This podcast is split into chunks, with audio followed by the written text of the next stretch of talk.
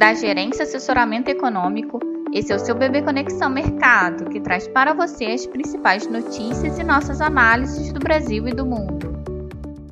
Bom dia, quinta-feira, dia 3 de fevereiro de 2021. Eu sou Adriana Lima e vou apresentar um panorama sobre os principais mercados. No exterior, em véspera do perro, ativos apresentam cautela após a derrocada das ações das Big Techs. No exterior, os investidores estarão também atentos à divulgação das decisões de política monetária do Banco Central inglês e do Banco Central Europeu, em meio a temores inflacionários. No mais, é aguardado o discurso de Lagarde, presidente do BCE, a partir das 10h30. Para o Banco Central inglês, a expectativa é de que haja uma segunda alta consecutiva na taxa referencial de juros pela primeira vez desde 2004, enquanto o BCE deve insistir em uma política acomodatícia e não dar indícios de quando elevará juros, apesar da divulgação ontem da inflação consumidor muito pressionada. Na agenda do dia nos Estados Unidos, destaque para a divulgação da leitura final de janeiro dos PMIs e pedidos semanais de seguro-desemprego. No mais, os indicados ao Fed, Sarah Bloom, Lisa Cook e Philip Jefferson serão sabatinados no Comitê do Senado a partir de 12 horas. Na agenda corporativa, teremos a divulgação dos resultados da Amazon, Shell, Ford, entre outras. Ontem, os papéis do Facebook recuaram mais de 21% no aftermarket após a empresa divulgar resultados trimestrais e guidance sobre receitas abaixo das expectativas de mercado. Os papéis de outras empresas donas de redes sociais também recuaram. O Snap perdeu 16% após o fechamento e o Twitter 8%. As ações do Spotify caíram mais de 10% após a empresa divulgar dados trimestrais que indicam desaceleração no crescimento do número de novos assinantes. Quanto à questão geopolítica, o Pentágono anunciou que moverá parte de suas forças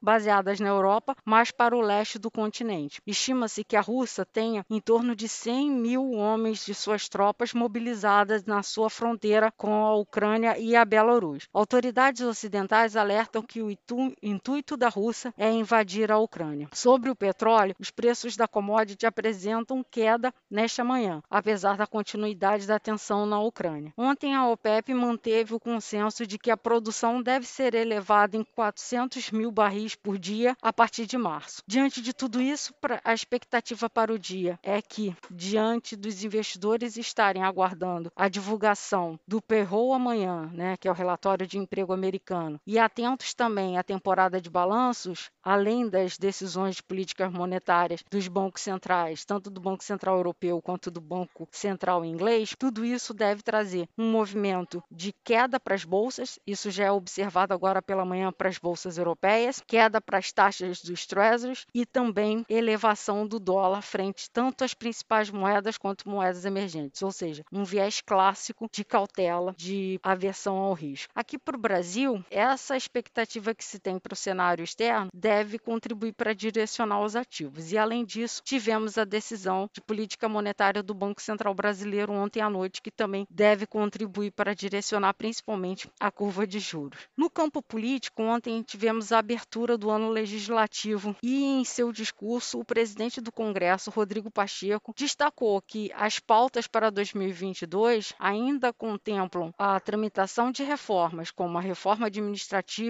e a reforma tributária. Os jornais destacam que a PEC dos combustíveis deve ser concedida no Congresso, ou seja, o próprio Congresso deve é, trabalhar para um texto onde é, tem uma visão de reduzir tributos federais e ainda a discussão sobre a inclusão ou não da alteração das alíquotas do ICMS na proposta. E sobre a questão da redução do IPI, que é o Imposto sobre Produtos Industrializados, isso ainda está em estudo dentro do Ministério da Economia, mas os jornais destacam que a possibilidade de corte cortes de 15% a 30% na alíquota, e isso traria impactos para os preços generalizados, mas ainda não se sabe o tamanho da renúncia fiscal. Em relação ao cupom, ontem o Banco Central decidiu elevar a taxa Selic em 1,5 pontos percentuais para 10,75% ao ano. A decisão era amplamente esperada pelos agentes de mercado, mas no comunicado o Banco Central sinalizou que deverá reduzir o seu ritmo de aperto a partir da próxima reunião e falou também sobre a questão questão do tamanho do ciclo que ele já fez até o momento e que isso deve trazer os efeitos cumulativos para a economia. Então, diante disso, os agentes interpretaram que o ciclo de aperto monetário está se encerrando, ou seja, está próximo do fim. Diante disso, a nossa expectativa é que a curva de juros tenha viés de retirada de prêmios, principalmente na parte curta e média da curva, mas a parte longa tende a se elevar, principalmente com um viés mais cauteloso que estamos vendo no mercado no dia de hoje. E o dólar tende a se valorizar frente ao real, seguindo a moeda no exterior e também diante desses sinais dados pelo Banco Central brasileiro. E o Ibovespa deve se desvalorizar seguindo as bolsas globais no dia. Desejamos a todos um bom dia e bons negócios. Por fim, lembramos que essas informações refletem somente expectativas e por isso a instituição não se responsabiliza por eventuais perdas financeiras.